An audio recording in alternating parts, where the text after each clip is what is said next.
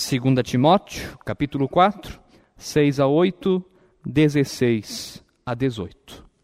Quanto a mim, estou sendo já oferecido por libação, e o tempo da minha partida é chegado. Combati o bom combate, completei a carreira, guardei a fé.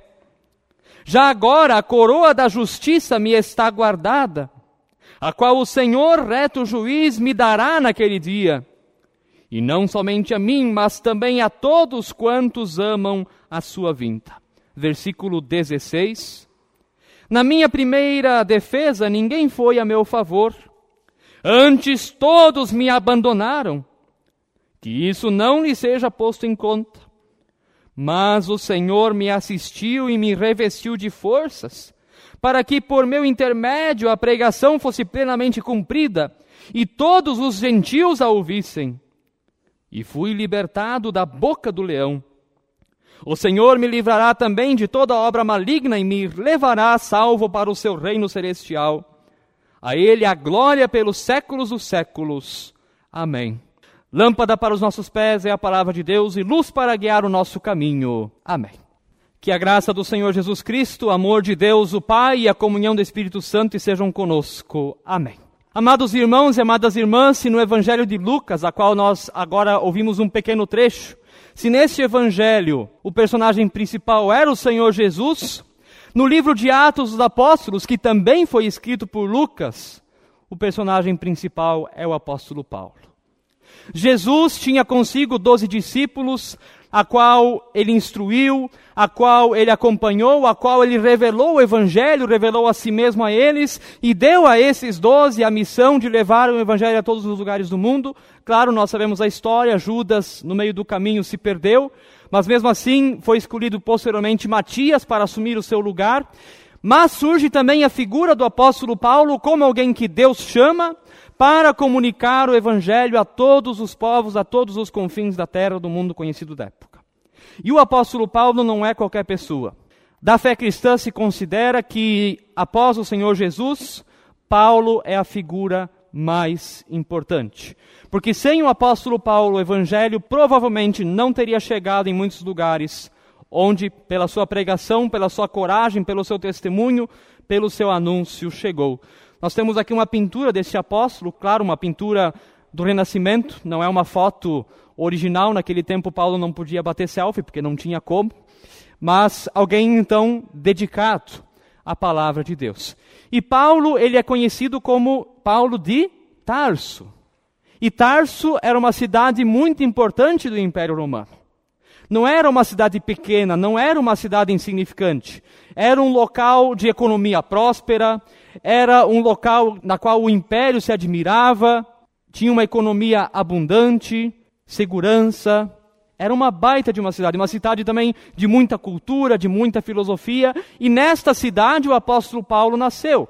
Naquela cidade se produzia lãs de ovelhas, também se colhia trigo, se fazia muitas coisas na cidade de Tarso.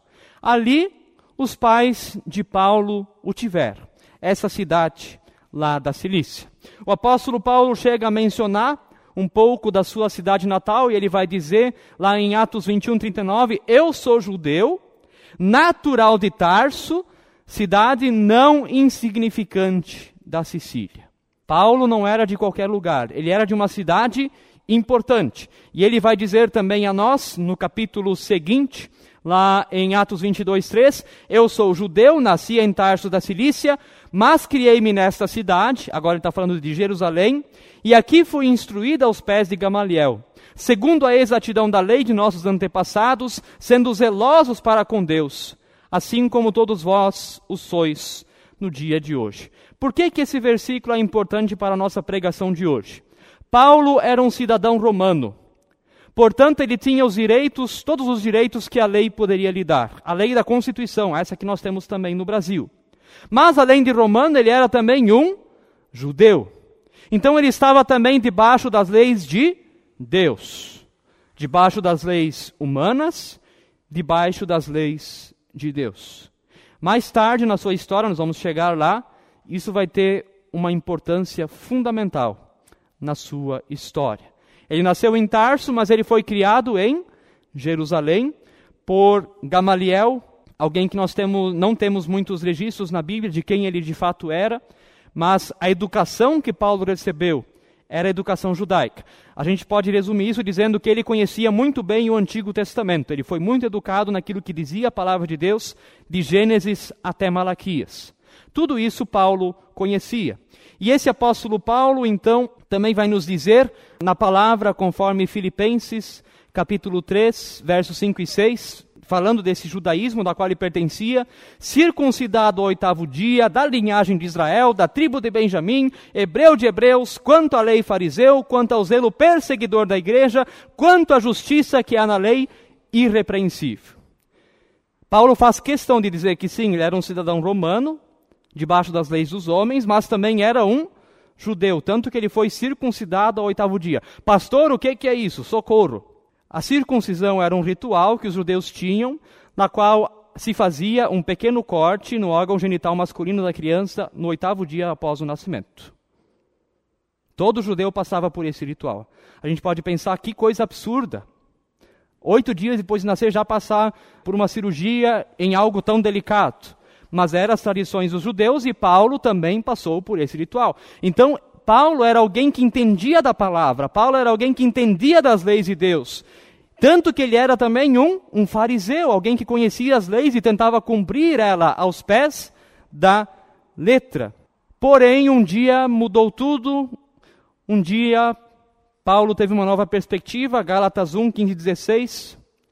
Quando, porém, ao que me separou antes de eu nascer e me chamou pela sua graça, aprove revelar seu filho em mim para que eu o pregasse entre os gentios, sem demora. Não consultei carne nem sangue. O que, que vai acontecer? Nós conhecemos a história do apóstolo. Ele era um perseguidor dos cristãos porque ele conhecia tanto a lei dos judeus que ele dizia: o cristianismo não é uma coisa correta. Não há outro Deus além o Deus de Israel. Como é que estão chamando agora que Jesus é o Filho de Deus? Isso era impossível. Paulo perseguia os cristãos, quando nós temos em Atos o relato de Estevão, que foi então o primeiro mártir cristão, a primeira pessoa que foi morta por causa da fé, lá diz que Paulo aprovava e Paulo estava junto na morte daquele cristão. E Paulo perseguia em especial os judeus, ou seja, os da sua religião, que aderiam ao cristianismo. Paulo era um perseguidor, alguém que matava pessoas em nome da lei de Deus. Até que um dia ele, no caminho para Damasco, de cavalo, ouviu uma voz que dizia: Saulo, Saulo, por que me persegues? E essa voz era do próprio Jesus. Ele cai do cavalo, literalmente cai do cavalo, fica cego por alguns dias, provavelmente bateu a parte frontal da cabeça.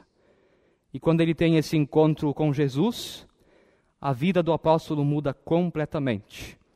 De perseguidor, ele passa a ser agora perseguido por causa do Evangelho. Por isso ele vai dizer: ele chegou a essa conversão um pouco mais tarde, mas Deus já o conhecia antes de o nascer e já o separou para que ele conhecesse a graça de Deus, a graça e o amor de Jesus para levar o Evangelho a todos os lugares. Lá em maio nós vimos um pouco da segunda viagem missionária de Paulo quando ele percorreu várias cidades e ele querendo ir para o Oriente, mas Deus lhe manda para o Ocidente, para Filipos.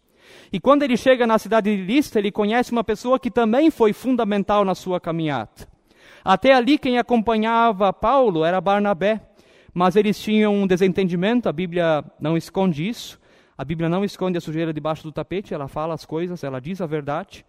Paulo e Barnabé se desentenderam, Paulo faz a sua segunda viagem missionária em parte sozinho, até ele chegar em Lista, onde ele conhece Timóteo. E Timóteo passa a ser a figura, a pessoa que vai acompanhar a Paulo tanto nas suas viagens, como também nas suas alegrias e nos seus sofrimentos. Nessa relação, Paulo e Timóteo, nós aprendemos como é importante ter irmãos e irmãs na fé. Pastor, por que, que nós chegamos agora em Timóteo? Porque a primeira leitura que nós ouvimos é uma carta endereçada a Timóteo. Uma carta que Paulo escreve a Timóteo. Inclusive, 2 Timóteo, não sei se sabiam, 2 Timóteo é a última carta escrita pelo apóstolo Paulo. Depois nós vamos falar um pouco mais também sobre isso. E o que que Paulo então diz sobre esse seu amigo Timóteo? Timóteo era alguém que desde a infância sabia as letras, e Paulo diz a ele que podem tornar-te sábio para a salvação em Cristo Jesus. Provavelmente na primeira viagem missionária de Paulo, ali Timóteo ouviu o evangelho ainda criança ou adolescente, conheceu essa palavra e agora, já um pouco maior, acompanha Paulo na sua viagem missionária. E o resultado disso tudo, como vai também nos dizer a palavra, conforme Atos 16:5, a igreja crescia em número dia para o dia. Da importância deste perseguidor que Deus chamou e que se tornou um perseguido por causa do evangelho. Muitas vezes nós pensamos que Deus só chama os bons. Paulo não era nada bom a gente pode dizer pelas leis de hoje, era um assassino. Não via direito humano nenhum, não tinha tolerância com quem pensava diferente. Isso também nem existia essa ideia na época. Mas é esse apóstolo, é essa pessoa chamada Paulo de Tarso, que Deus chamou para espalhar o evangelho juntamente com Timóteo por todos os lugares conhecidos da época. E você sabe que Paulo não andou pouco? Eu primeiro queria olhar na Bíblia e fazer as contas. Mas depois eu vi que um teólogo presbiteriano chamado Tim Carricker, ele já tinha se dado esse trabalho de contar quantos quilômetros Paulo percorreu na sua vida missionária. Eu coloquei lá no Instagram para as pessoas darem chutes. Uns sugeriram 600 quilômetros, eu falei mais. Aí falaram mil e não sei quantos quilômetros, mais. É seis mil quilômetros mais, até que hoje descobriram. Né, Gabriel? Que legal. Gabriel acertou lá a resposta, né? Vamos lá. Por terra, o apóstolo Paulo percorreu 13.730 quilômetros em 552 dias. Gente, não tinha carro nem avião naquela época, só para lembrar. Se a gente fizer a conta, 24 km por dia dá uma velocidade média de 1 km por hora. Só que, claro, isso não é real porque ele não ficava só andando. Ele parava, pregava o evangelho, dormia, comia, ia no banheiro, tudo aquilo que um apóstolo também precisa fazer. Só por terra ele percorreu 13.730 quilômetros na sua missão.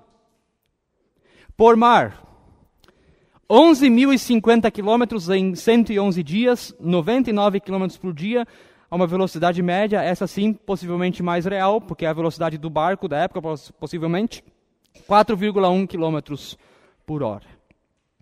Tudo para quê? Porque um dia ele caiu do cavalo e Deus o chamou para a missão de espalhar o evangelho por todos os lugares. E Paulo levou isso de fato a sério. Quanto que isso dá no total? 24.780 quilômetros em 663 dias, 37 quilômetros por dia. Gente, quase 25 mil quilômetros para pregar o Evangelho. Não tinha carro, não tinha avião, acho nem bicicleta não tinha. Talvez a cavalo alguma coisa. Mas Paulo não era alguém de muitas posses, então possivelmente também não. E quem estava com ele? Timóteo. Quando nós vemos isso, nós começamos a ver a importância de Paulo na história do Novo Testamento, na história da igreja, porque aquilo a qual Deus chamou Paulo quase dois mil anos atrás, essa obra chega a nós aqui também no Brasil, aqui também em Sapiranga, e ainda hoje esse evangelho continua se espalhando pelo mundo inteiro. Há tantos milhares ou milhões de quilômetros a mais que nós nem sequer podemos imaginar. E junto com Paulo, em suas alegrias, em suas tristezas, estava Timóteo. E Timóteo foi tão importante na caminhada de Paulo, que várias cartas que o apóstolo Paulo escreveu e que estão no Novo Testamento, no primeiro versículo de várias delas aparece o nome de Timóteo. Eu trouxe aqui só alguns exemplos. Por exemplo, lá em 1 Tessalonicenses 1:1, o primeiro versículo do livro diz assim: Paulo, Silvano e Timóteo, a igreja dos Tessalonicenses, em Deus Pai e no Senhor Jesus Cristo, graça e paz a vós outros. Não é só Paulo que estava ali na carta, ele escreveu, mas quem estava com ele? Silvano e Timóteo. O mesmo vai acontecer lá em 2 Tessalonicenses, no primeiro versículo também da carta. Paulo, Silvano e Timóteo, a igreja dos Tessalonicenses, em Deus nosso Pai e no Senhor Jesus Cristo. Ele quase deu Ctrl C, Ctrl V. Né? A mesma coisa, o mesmo versículo, mesmo conteúdo. De novo, Timóteo. outras cartas. A carta que o apóstolo Paulo escreveu aos Romanos. Lá no final ele vai saudar vários nomes, várias pessoas, mas um ele chama em especial que era Timóteo. E o que, é que ele diz de Timóteo? Meu cooperador. E às vezes nós esquecemos da importância, ou talvez nem sabíamos da importância que Timóteo teve na caminhada de Paulo. Um cooperador. O livro de Filipenses, capítulo 1, verso 1. Primeiro versículo do livro. Paulo, apóstolo de Cristo Jesus, pela vontade de Deus, e o irmão Timóteo, a igreja de Deus que está em Corinto e a todos os santos em toda a Acaia. De novo, Timóteo está junto nessa história. Ali era, na verdade, 2 Coríntios 1, não era Filipenses, né? Agora sim, Filipenses 1, 1. Paulo e Timóteo, servos de Cristo Jesus, a todos os santos em Cristo Jesus, inclusive bispos e diáconos que vivem em Filipos. Não é só Paulo, é Paulo e Timóteo. Vamos temar mais um pouco? Colossenses 1:1. Paulo, apóstolo de Cristo Jesus, por vontade de Deus, eu, irmão Timóteo, aos santos e fiéis irmãos em Cristo que se encontram em Colossos, graça e paz a vós outros da parte de Deus. Está ali o irmão Timóteo, de novo. São várias cartas do Novo Testamento em que Paulo dá uma importância, claro, ele era servo de Cristo, mas dá uma importância a esse irmão tão importante da sua caminhada, que era Timóteo. Então ele escreve 2 Timóteo, a última carta que ele escreveu, como eu já disse. E como é que Paulo está quando ele escreve essa carta?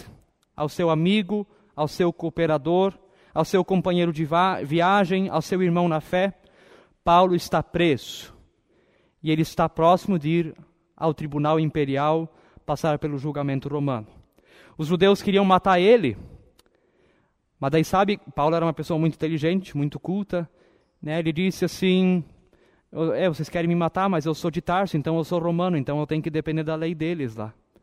Lembra que eu falei que era importante ele ser de Tarso, mas também de Jerusalém? Os judeus queriam matar ele como mataram Jesus, mas ele pode dizer: não, mas eu não nasci em Jerusalém, eu nasci em Tarso, então meu tribunal não é em Jerusalém, é em Roma tendo uma esperança de que lá, de repente, ele seria absolvido. Fato que, na verdade, a gente não tem isso na Bíblia, mas provavelmente não aconteceu. No período em que Paulo escreve, então, a segunda carta a Timóteo, o imperador era Nero, e Nero foi um dos piores imperadores que a história da igreja já conheceu. Para vocês terem uma ideia, se Nero descobrisse um grupo de cristãos, e era tudo clandestino, ele pegava essas pessoas, prendia, depois ele colocava postes nas ruas, amarrava os cristãos nesses postes, derramava a cera de vela em cima e de noite acendia os cristãos para iluminarem a cidade. Isso Nero fazia. E Paulo agora estava debaixo do tribunal de Nero. Nero chegou a incendiar a cidade de Roma para colocar a culpa nos cristãos para que o povo também fizesse uma revolta contra os cristãos. E o que que Paulo vai dizer na minha primeira defesa, quando ele estava diante do tribunal? Ninguém foi a meu favor, antes todos me abandonaram. Que isso não lhe seja posto em conta. Agora ele está desabafando com o um amigo dele, Timóteo. Percorreu quase 25 mil quilômetros pregando o evangelho, mas na hora H, todo mundo sumiu. E o apóstolo Paulo teve que enfrentar o tribunal, teve que se defender sozinho. E ele já sabe o que vai acontecer, ele já sabe o resultado que vai dar, por isso ele também vai dizer eu agora estou sendo oferecido ao derramamento do sangue, mas o meu tempo da minha partida se aproxima. Paulo sabe que o próximo julgamento ele não vai ser poupado. Quando Paulo escreve a carta a Timóteo, sua última carta, ele sabe que o tempo da sua despedida está mais do que perto, está próximo. Que também ele será um mártir da fé cristã. Por isso ele vai dizer esse versículo tão conhecido. Combati o bom combate, completei a carreira, guardei a fé. Amados irmãos, amadas irmãs, esse versículo é usado em muitos contextos. Mas o contexto mais adequado para esse versículo é o fim de uma vida que se dedicou a Cristo Jesus. Onde a gente pode dizer de fato, vivi uma vida de fé, sou pecador, mas conto com o perdão e a misericórdia de Deus. Vivi o Evangelho na prática do dia a dia e posso dizer: combati o bom combate, completei a carreira, guardei a fé. Eu sempre digo, a gente sabe que um dia chegará o dia da nossa morte, se o Senhor Jesus não voltar antes disso, mas que demore bastante ainda o dia da nossa morte. Mas que esse versículo possa estar na nossa memória, como estava bem presente na vida de Paulo e ele contando isso a Timóteo, de dizer: combati o bom combate. Gente, a vida não é fácil. A vida de cristão não é fácil. Muitas vezes a gente deve se perguntar por que, que a gente não está sendo perseguido? Será que a gente está vivendo a fé de verdade? Porque se a gente começar a viver a fé de um jeito sério, tem pessoas que vão começar a debochar, a excluir, não vão gostar disso. Combati o bom combate, completei a carreira, fiz aquilo que Deus colocou no meu propósito de vida. E mais importante, guardei a fé. Guardei a fé no nosso Deus. E Paulo vai dizer: já agora a coroa da justiça me está guardada. Olha que jeito, desculpa dizer, mas que jeito bonito de morrer. A coroa da justiça me está guardada, a qual o Senhor, reto juiz, me dará naquele dia. E não somente a mim, mas também a todos quantos amam a sua vinda. Aqueles que esperam a volta do Senhor Jesus para nos levar para o reino celestial. De sabermos que o dia do Senhor vem quando nós não sabemos, mas vem. Mas estar preparado para receber o reino celestial que Deus tem preparado para nós. O Senhor me livrará também de toda obra maligna e me levará salvo para o seu reino celestial. A Ele a glória pelos séculos dos séculos. Amém. E o último versículo que nós poderíamos considerar então as últimas palavras mesmo do apóstolo Paulo. O Senhor seja com teu espírito, a graça seja convosco. É isso que ele, antes de morrer, deseja também a nós como igreja. Que a graça do Senhor Jesus esteja com a gente e que o Senhor seja com o nosso espírito, que ele esteja em nós. Podemos considerar essas as últimas palavras de alguém que estava perto para morrer. Nós estamos na semana da reforma protestante, para a gente encerrar. E lá em Romanos 1,16, um versículo antes do 17, que é o impulso de Martim Lutero, ali diz assim: Pois não me envergonho do evangelho, porque o poder de Deus para a salvação de todo aquele que crê, primeiro do judeu, educado em Jerusalém, também do grego. Tarso ficava ali perto também da região da Grécia. Mas o importante, não me envergonho do Evangelho. Gente, a gente peca tanto, a gente erra tanto. Eu olho por mim, não estou olhando para vocês, eu olho por mim, a gente erra.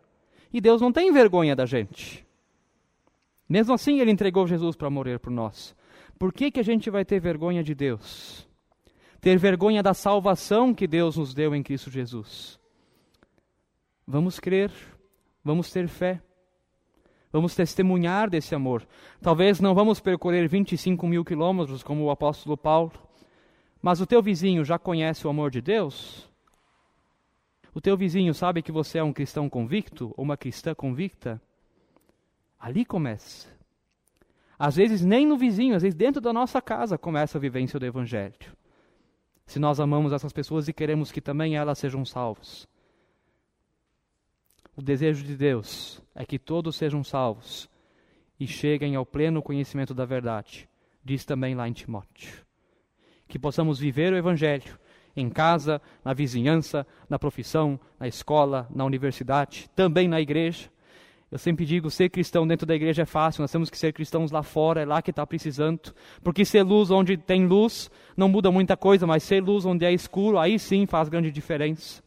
Que Deus possa nos ajudar nessa missão para que um dia possamos dizer: vamos ler juntos? Combati o bom combate completei a carreira, guardei a fé. E a paz de Deus, que excede todo entendimento, guardará os nossos corações e as nossas mentes em Cristo Jesus. Amém. Convido aqueles e aquelas que podem a se colocarem de pé. E nós queremos confessar o Deus que nós cremos. E nós fazemos isso através das palavras do Credo Apostólico, dizendo: Creio em Deus Pai Todo-Poderoso, Criador do céu e da terra, e em Jesus Cristo, seu Filho unigênito, nosso Senhor, o qual foi concebido pelo Espírito Santo, nasceu da Virgem Maria, padeceu sob poder de Pôncio Pilatos, foi crucificado, morto e sepultado, desceu ao mundo dos mortos, ressuscitou no terceiro dia, subiu aos céus e está sentado à direita de Deus Pai Todo-Poderoso, de onde virá para julgar os vivos e os mortos. Creio no Espírito Santo, na Santa Igreja Cristã, a comunhão dos santos, na remissão dos pecados, na ressurreição do corpo e na vida eterna. Amém.